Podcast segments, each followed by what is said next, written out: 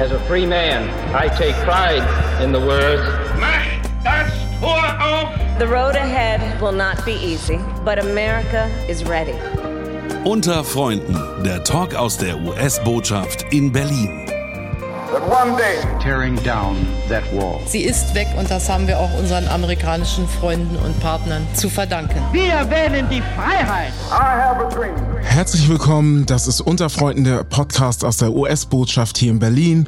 Wir sind wieder da, nachdem wir im März zum Women's History Month gesprochen haben, sprechen wir heute über den Transatlantic Innovation Week. Wir sprechen über digitale Transformation, über digitale technologische Innovation und haben ab dem 24. April in der US Mission, das heißt in allen Konsulaten und in der US-Botschaft in Berlin viele Programme, Events und ein Podcast und deshalb sprechen wir heute über digitale Transformation. Ich habe sehr interessante Gäste dabei. Alexandria Swanson vom BDI. Das erklärst du uns dann nochmal, was es genau bedeutet und Alexandria arbeitet in einem Programm oder für eine Initiative beim BDI, die heißt She Transforms IT. Das erklärst du uns auch nochmal ja. im Detail. Aber herzlich willkommen, Alexandria. Dankeschön. Schön, dass ich hier sein darf. Gerne. Wir haben aus der US-Botschaft, aus unserer Wirtschaftsabteilung dabei, Amy Roth. Amy hat verschiedene Berührungspunkte mit Deutschland, hat sogar schon mal diplomatisch in Deutschland gearbeitet. Amy, das erzählst du uns dann auch nochmal. Und was man in einer Wirtschaftsabteilung, in einer Botschaft so macht, kannst du uns auch nochmal beschreiben. Herzlich willkommen. Dankeschön. Es freut mich sehr, hier zu sein.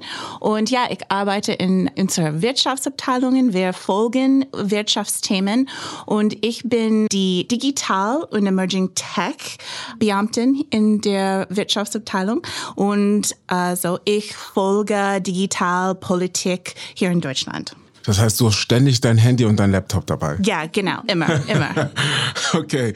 Also wenn wir über Digitalisierung sprechen, das ist ja in Deutschland auf jeden Fall ein Buzzword, würde man, glaube ich, sagen. Viele haben einen Begriff dazu und es hat sich in den letzten Jahren auch hier und da verschoben von der Politik, genauso wie in der Gesellschaft. Wenn wir sagen, das Internet der Dinge ändert den Alltag und es verändert die Produktionsprozesse auch in der Industrie, in Unternehmen, in verschiedensten Feldern. Die Vernetzung über alle Grenzen und Entfernungen hinweg machen das Leben einfacher und bequemer. Wenn es der Wirtschaft und der Politik gelingt, die Herausforderungen dieser Entwicklung zu meistern, dann haben wir natürlich auch als Zivilgesellschaft etwas davon. Alexandra, ich weiß, das ist für dich ein Themenschwerpunkt seit langer Zeit. Erzähl uns doch mal, was du beim BDI machst und was She Transforms IT bedeutet. Ja, super gern. Genau, ich bin Alexandria Swanson, arbeite beim BDI, das ist der Bundesverband der deutschen Industrie. Wir sind sozusagen dieses Riesendachverband von der deutschen Industrie und wir sagen immer, dass wir auch die Stimme der deutschen Industrie sind. Also wir nehmen quasi dann alles mit auf, von Pharma bis Automobilindustrie, dann auch natürlich dann auch Tech. Denn wie man auch in Deutschland sieht, die Industrie hat sich auch im Laufe der Zeit auch entwickelt. Also wir blicken wir dann auch ein bisschen zurück. Vor 100 Jahren war dann auch die deutsche Industrie sehr stark auf die Automobilindustrie zum Beispiel auch fokussiert. Und jetzt gerade merken wir, okay, jetzt mit dieser gesellschaftliche Wandel, auch grundsätzlich mit dieser Wandel, was passiert da? Und die Digitalisierung ist auch ein essentieller Teil dann auch natürlich mhm. davon. Wir denken natürlich dann auch an Social Media und ich glaube, das ist halt so ein super spannender Punkt, auch für uns quasi mit der transatlantischen Beziehung zu gucken, Social Media. Das mhm. kommt grundsätzlich auch aus den USA, also dieses Gesamtthema irgendwie Digitalisierung. Ich glaube, häufig in den USA, wir würden halt das Wort Digitalisierung nicht so häufig verwenden, sondern vielleicht dann eher Modernisierung, weil das dann halt einfach so ein Kernteil quasi von unserer Gesellschaft, von unseren Prozessen, auch so mhm. dieses Anstreben nach, wie können wir etwas effizienter machen und das ist auch ein Riesenteil dann auch der Digitalisierung, dass wir sagen, wir wollen auch schneller werden, wir wollen auch vernetzter miteinander arbeiten arbeiten mhm. und wie können auch Systeme da auch aussehen. Und das ist so ein bisschen dann auch so diese Grundlage dann auch zu der digitale Transformation. Warum das dann auch in den USA und in Deutschland anders aussieht, dazu gern auch später nochmal was. Aber jetzt geht es dann auch bei She Transforms IT darum, dass wir sagen, in Deutschland, aber auch nicht nur in Deutschland, das ist ein weltweites Thema.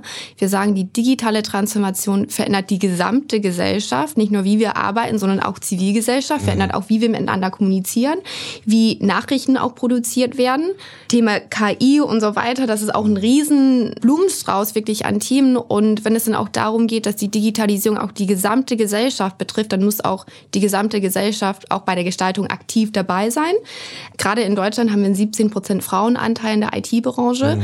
Und wenn wir sagen, dass wir auch quasi hier in Deutschland auch ein wettbewerbiger Standort bleiben wollen, müssen auch natürlich mehr als 17 Prozent Frauen auch dabei sein. Divers ausgestalten. Genau, also Diversität, zahlreiche Studie weisen nochmal darauf hin, Teams, Unternehmen sind erfolgreicher, sind profitabler, wenn auch Frauen dann auch natürlich dabei mitgestalten. Und das ist, was wir jetzt mal den Bogen zu C-Transforms IT, das versuchen wir auch ganz groß, nicht nur mit Wirtschaft, Zivilgesellschaft, sondern auch mit Wissenschaft und Wirtschaft gemeinsam an dieses Problem ranzugehen, weil ich glaube, häufig auch bei der Digitalisierung merkt man, das können wir auch später auch gerne nochmal erläutern, warum haben wir so wenige Frauen in der IT-Branche oder grundsätzlich in Führungspositionen. Da ist nicht nur ein Problem irgendwie dabei, sondern das hängt ganz oft mit der Bildung zusammen, Vorbilder, soziale Erwartungen, kulturelle Erwartungen. Und das wollen wir dann auch bei She Transforms IT ändern. Und deswegen haben wir dann auch, waren wir auch gestern sozusagen auch in Hannover, um das Thema noch ganz stark zu platzieren. Das ist so ein bisschen dann auch zu She Transforms IT. Du hast ja wirklich aktuelle Insights, also ein Einblicke zur Hannover Messe, die erst gerade zu Ende gegangen ist. Das finde ich total spannend. Ich werde ja. ganz kurz auch noch mal auf She Transforms IT und KI eingehen. Aber Amy, dich wollte ich ganz kurz fragen. Du hast gesagt, dass du in unserer Wirtschaftsabteilung arbeitest und du verfolgst die Digitalisierung in Deutschland im transatlantischen Kontext natürlich, wenn du hier in der amerikanischen Botschaft arbeitest. Ist da etwas, was so in deinem Aufgabenfeld, in deiner Arbeit etwas, was dich gerade sehr beschäftigt? Ja, I mean, ich finde die Probleme in Deutschland über Digitalisierung ein bisschen anders als in Amerika. In Deutschland gibt es eine Geschichte, die macht die gesellschaftliche Perspektive äh, von Digitalisierung ein bisschen anders. Und es kommt aus Privatsrecht oder Privatsphäre. Und ich glaube auch, es gibt eine Kultur in Deutschland, die sind risikoscheuer. Und ich glaube, das macht ein bisschen alles anders in Deutschland. Deutschland. Und ich denke, dass insbesondere Deutschland bei der Einführung digitaler Technologien so langsam war. Und laut Studien hat die deutsche Gesellschaft Vorbehalte gegenüber den neuen digitalen Technologien. Zum Beispiel besonders groß sind die Bedanken in Bezug auf Transaktionssicherheit, Cyberkriminalität sowie den Schutz personaler Daten. Und das sind in Deutschland anders als in den Vereinigten Vereinigten Staaten. So, ich denke auch an alle Probleme mit Google Street View und ich glaube, die Situation hier ist anders. Und so in Deutschland finde ich die wirtschaftliche Gründe, warum Digitalisierung nicht so stark ist von geschichtlichen Perspektiven. Ja. Also hast du gerade gesagt, es hat einen geschichtlichen Kontext, es ist gesellschaftlich einfach völlig anders aufbereitet in mhm. Deutschland. DSGVO, da denken wir an Datenschutz. Alexandra, wie siehst du das? Du arbeitest für die BDI. Hast du mit so Datenschutz, du bist ja Amerikanerin, ja. also hast du einen transatlantischen Blick, du schaust als Amerikanerin auf den deutschen Digitalmarkt. Was fällt dir dazu ein? Zwei Sachen. Also erstens ist es mir klar geworden, auch seitdem ich dann auch in Deutschland bin, wirklich wie wichtig auch diesen Schutz auf personenbezogene Daten ist. Mhm. Ich denke immer mal damals an Facebook 2008. Wir haben alles ganz freiwillig und wenn ich mal ehrlich sagen darf, naiv auch mitgeteilt, mhm. weil wir halt nicht wüssten, so was passiert eigentlich damit und wir sind immer davon ausgegangen, ach, aber was kann da eigentlich damit passieren? Und dann haben wir dann 2016 relativ schnell dann auch festgestellt, was eigentlich da schiefgehen kann und was denn auch für unterschiedliche Wirtschaftsgründe dann irgendwie dahinter stecken, dass man auch äh, Geld damit verdienen kann. Also mhm. nochmal äh, die Verbindung dann auch nochmal zur Wirtschaft. Kannst du uns kurz erklären, was 2016 passiert ist? Also ich denke an Cambridge Analytica. Ah, okay. Genau, also ich denke immer ganz klar 2016 mit Cambridge Analytica, dass wir also nicht nur mit Cambridge Analytica und Trump, sondern dann auch natürlich dann auch mit Brexit, weil wir dann auch wirklich gesehen haben, dass Benutzerprofile dann auch wirklich ganz klar identifiziert wurden und dann auch mit anderen Informationen oder auch mhm. Disinformation Information dann auch geliefert okay. worden sind. Desinformation. Genau, Desinformation. Und ich weiß, dass die US-Regierung auch ganz stark dahinter steht. Deswegen ist es dann auch ein, ein super wichtiger Punkt, das hier nochmal zu betonen. Also einerseits, ich glaube, seitdem ich dann auch in Deutschland bin, weil ich bin immer hierher gekommen und dachte halt so Digitalisierung. Ich war das erste Mal 2014 als Fulbright-Stipendiaten hier und ich bin dann auf eine Veranstaltung gegangen und dann war das Thema Digitalisierung. Ich dachte mir halt so, ach, das klingt ja spannend. Was könnte das denn überhaupt sein? Also ich habe dann auch schon meinen Bachelor irgendwie abgeschlossen, Politikwissenschaft und hat Germanistik und ich dachte mir halt so, ich kenne da natürlich irgendwie so alle die großen Themen. dann habe ich festgestellt, ach so, die reden eigentlich von Tech. Aber die reden halt von einer wissenschaftlichen Perspektive von Tech. Und Deutschland hat so dieses Thema halt so, wie können wir das denn auch grundsätzlich so verstehen? Ne? Also mhm. was steckt denn eigentlich dahinter? Mhm. Und das ist für mich digitale Transformation. Alle die jeweiligen Schritte, die eigentlich dahinter stehen bei dieses Großthema Digitalisierung. Also einerseits DSGVO begrüße ich und natürlich irgendwie andererseits merkt man dann auch im Alltag, auch bei der Arbeit, oh, ist blöd, ist aber natürlich ein hohes Gut. Also ich denke immer so an unser Data AI Act. Wie können wir dann auch Personen oder auch eben nicht personenbezogenen mhm. Daten auch im Unternehmenkontext ein bisschen schneller und effizienter miteinander teilen, damit wir dann auch Daten schneller teilen können und auch gemeinsam an andere Lösungen kommen können. Also einerseits ist ein hohes mhm. Gut, zu sagen, die, die Daten schnell miteinander teilen zu können. Und ich glaube, auch andersrum muss man natürlich irgendwie ja. gucken, was, was hat das denn auch natürlich für Auswirkungen. Also quasi der Trapezakt, Daten zu schützen und gleichzeitig ja. aber auch available, also zugänglich ja. zu machen, damit wir bequemer und schneller und genau. effizienter arbeiten können. Ich denke, wir haben ja die Transatlantic Innovation Week ins Leben gerufen in der US-Botschaft und da denke ich mir, warum ungebundene Kreativität? Wenn ich an digitale Transformation denke, denke, denke ich an Kreativität, die Fähigkeit, etwas Neues zu schaffen oder auf andere Weise ins Leben zu rufen. Es geht ja nicht nur darum, dass man neue Dinge schafft, sondern es geht auch darum, unkonventionelle Dinge anzunehmen und vielleicht auch neue Perspektiven zu schaffen. Was ist für euch digitale Kreativität? Ich denke an She Transforms IT. Also da kommen in mir so viele Gedanken auf. Würdest du sagen, dass deine Kreativität, Alexandria, zum Beispiel durch She Transforms mhm. IT ungebunden ist? Oh, das ist eine super schöne Frage. Also wenn ich ehrlich bin, wenn ich an digitale Kreativität denke, dann denke ich an halt, wie können wir denn auch Daten anders aufbearbeiten? da sind wir wieder beim Thema. Dann sind wir wieder beim Thema Digitalisierung, genau. Also ich glaube, da ist man immer so, so stark irgendwie das Thema oder halt, wie können wir Systeme miteinander verknüpfen, damit die dann auch schneller arbeiten, damit ja. die quasi, ich denke immer so an VW, wie können wir ein Cloud-System schaffen, also auch mit einem anderen Unternehmen, mhm damit wir dann auch emissionsfreies ja. Fahren dann irgendwie ermöglichen können. Okay. Also das denke ich an digitale Kreativität. Mhm. Bei She Transforms IT, natürlich ist da ganz viel Kreativität dabei. Es ist auch erforderlich, mhm. denn um dieses riesen Mammut-Aufgabe, beziehungsweise in Deutschland nennen wir das immer, wenn es um Frauenbeteiligung geht, reden wir immer von einer Dauerbaustelle. Das braucht auch viel Kreativität mhm. und es braucht nicht nur Mut, sondern auch, wie können wir quasi das Thema jetzt nochmal anders bespielen? Wie können wir das Thema auch überhaupt wirtschaftlich und auch politisch nochmal setzen, um zu sagen, wir brauchen viel mehr als 17 Prozent mhm. Frauen. Also ja. das erfordert auch Kreativität auch bei uns im Netzwerk. Ja. Wie arbeiten wir miteinander? Welche Kampagnen setzen wir um. Zum Beispiel haben wir jetzt eine, eine große Frauen der digitalen Arbeitswelt-Kampagne, mhm. jetzt Social-Media-Kampagne umgesetzt. Aber das ist natürlich erforderlich und deswegen macht es dann auch so viel Spaß, weil jeden Tag tatsächlich sehr anders aussieht. Das ist total spannend und die 17 Prozent hast du jetzt ein zweites Mal erwähnt. Ja. Ich würde gerne über Frauen im Digitalen sprechen. Ja. Es geht ja auch um Empowerment. Wenn wir über transatlantische Innovation sprechen, dann sprechen wir über gesellschaftliche Teilhabe von Frauen, beispielsweise marginalisierte marginalisierten Gruppen zum Beispiel, aber auch. Amy, wie ist dein Blick, wenn du an Frauen in der Wirtschaft denkst? Ich glaube, dass du einen amerikanischen Blick darauf hast und als Diplomatin auch einen deutschen Blick. Was sind deine Gedanken? Well, ich finde, dass die Situation in Amerika und in Deutschland sind ähnlich. Okay. Es gibt einen Mangel an Frauen in der Wirtschaft hm. und es gibt verschiedene Gründe dafür.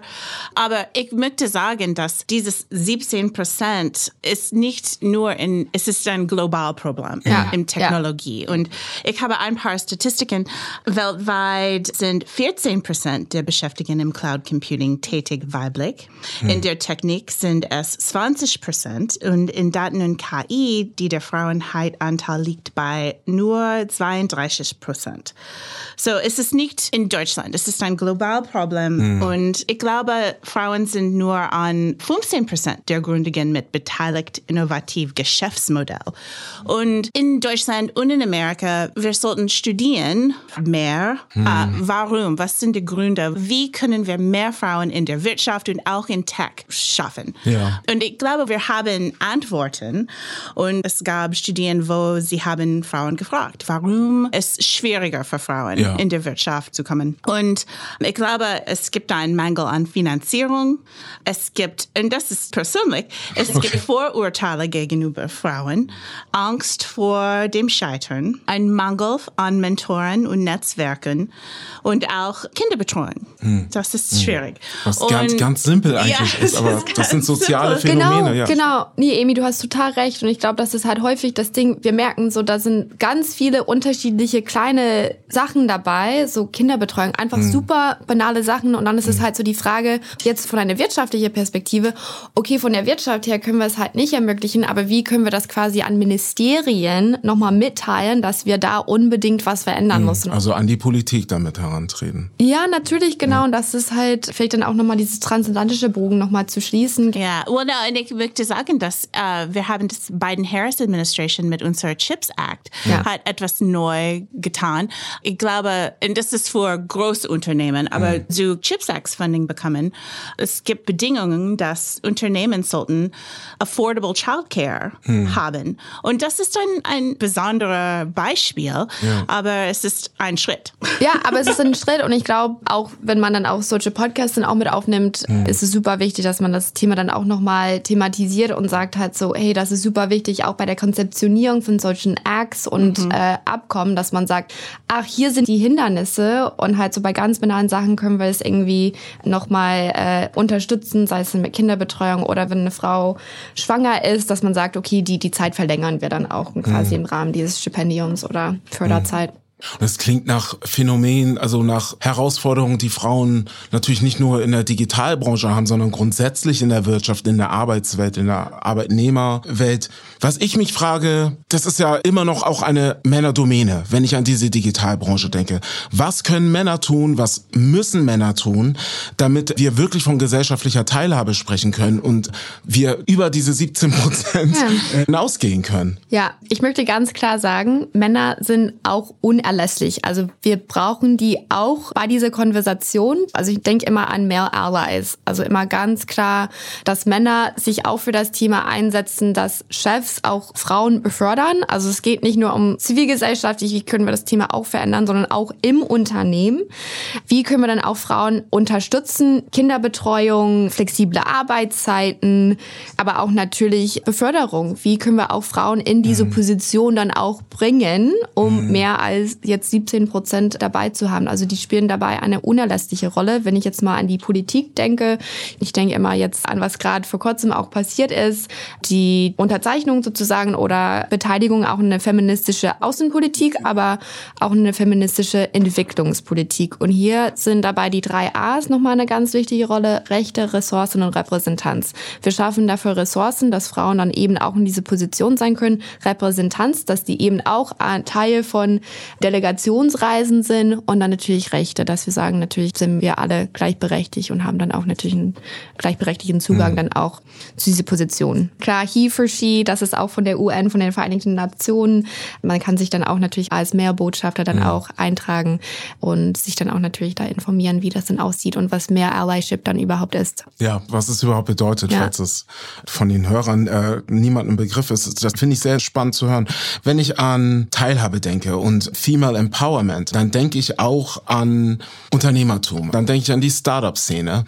Und da ist es wahrscheinlich prozentual auch nicht so. Ich kenne es aus meinem persönlichen Umfeld, dass Frauen immer noch Schwierigkeiten haben mit Finanzierung für ein eigenes Startup-Unternehmen, für äh, eigene Geschäftsideen. Habt ihr Erfahrungen dazu? Ja, ich glaube auch, noch einmal, die Situation in Deutschland ist anders als in Amerika, weil ich denke, es ist Investitionsgeld in Amerika ist einfacher zu bekommen, allgemein. Aber in Deutschland habe ich nur Geschichte gehört. Es ist schwieriger, Investitionskapital zu bekommen. Es ist dieser Unterschied zwischen Familien zu haben und Job zu haben. Und das ist immer für Frauen ein gesellschaftlicher und persönliches Problem. Ja, Amy, da möchte ich mich nur ganz anschließen. Und ich glaube, was du auch vorhin gesagt hast, das ist, glaube ich, nicht nur irgendwie in Deutschland ein Thema, sondern auch natürlich in den USA. Aber natürlich Zugang zum Kapital, ja. Venture Capital in Deutschland. Ich habe jetzt eine Zahl, zwei Prozent Zugang zum WC-Fonds, zum Kapital in Deutschland für Frauen.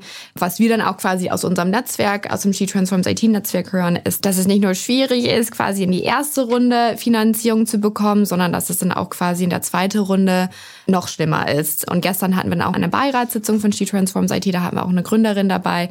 Und ich glaube, wir denken immer so, ach, ist eine Startup-Szene, da sollte man auch diverser sein, da mhm. ist man irgendwie ein bisschen lockerer, da hat man irgendwie nicht so diese das kann ja nicht so schwer sein. Das kann ja nicht so schwer ja. sein. Dieses Männerdomäne-Sache, mhm. das, das spielt doch gar keine Rolle, ist aber tatsächlich, was wir dann auch gestern mitbekommen haben, tatsächlich noch schlimmer. Weil es dann halt diese Systeme und systemische Probleme quasi da immer noch so stark vertreten sind. Thema Repräsentanz, wer, wer gibt denn das Geld frei? Häufig Männer. Ja. Welche Unternehmen wollen die unterstützen? Natürlich Frauen. Gründen auch ganz anders. Thema mhm. Gründung. Die gründen eher, wenn es um Purpose geht, wenn es um Impact geht. Und das sehen wir dann auch ganz klar im Green Tech-Bereich. Mhm. Wie können wir dann auch unsere Gesellschaft nochmal verbessern? Und natürlich ist das dann auch von der männlichen Perspektive wahrscheinlich nicht wahrscheinlich, äh, aber häufig statistisch ist es nicht so spannend, das dann irgendwie zu unterstützen, weil es dann immer noch um diese ganz klassische Wirtschaftsbereich äh, ja. geht. Ja. Und was ich total spannend finde, Alexandra, was du erwähnt hast, man denkt immer nur an diesen ersten Schritt. Aber da kommen ja noch Schritte danach. Es geht ja um mittelfristige, langfristige Unterstützung von Frauen, beispielsweise in der Startup-Szene. Das finde ich total spannend. Wie können wir jetzt beispielsweise im transatlantischen Kontext sagen, USA, genauso wie in Deutschland, wie können wir Frauen unterstützen? Amy, du sagtest, dass manchmal der Mut fehlt, dass aber auch Vorurteile da sind.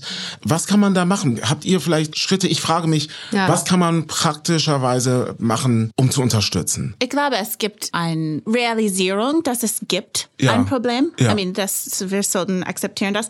Aber ich möchte nicht so doom and gloom sein, weil es gibt so viele Initiativen mhm. für Frauen und ich glaube, wir brauchen mehr Informationen darüber. Zum Beispiel, es gibt Alexandras Initiativen und unser Commerce Department hat mit EU AmChams eine Initiative gemacht und das, ich glaube, es war letztes Jahr und es heißt Empower Her und es ist mit EU AmChams, mhm. aber es gibt auf globaler globaler Ebene, mhm. wie ein faires Umfeld Frauen stärkt und mehr Wachstum und Innovation schafft. Ja. Und es ist wirklich, um mehr Frauen in der Wirtschaft mitzubringen. Genau, da kann ich mich nur ganz anschließen. Ich bin total Fan von Empower Her und ich glaube, wir brauchen auch mehr von solchen Kooperationen. Ich weiß nicht, wie man das schafft. Ähm, mhm. vielleicht dann auch noch mehr so ein Appell, auch die Bereitschaft, dass Unternehmen, nicht nur quasi im Ehrenschirmbereich, sondern auch in Deutschland, ich glaube, in den USA haben wir gesehen, so 2012, da gab es dann auch so einen sogenannten ein Panel Pledge, dass man als Unternehmen kein Panel ohne Frauen macht.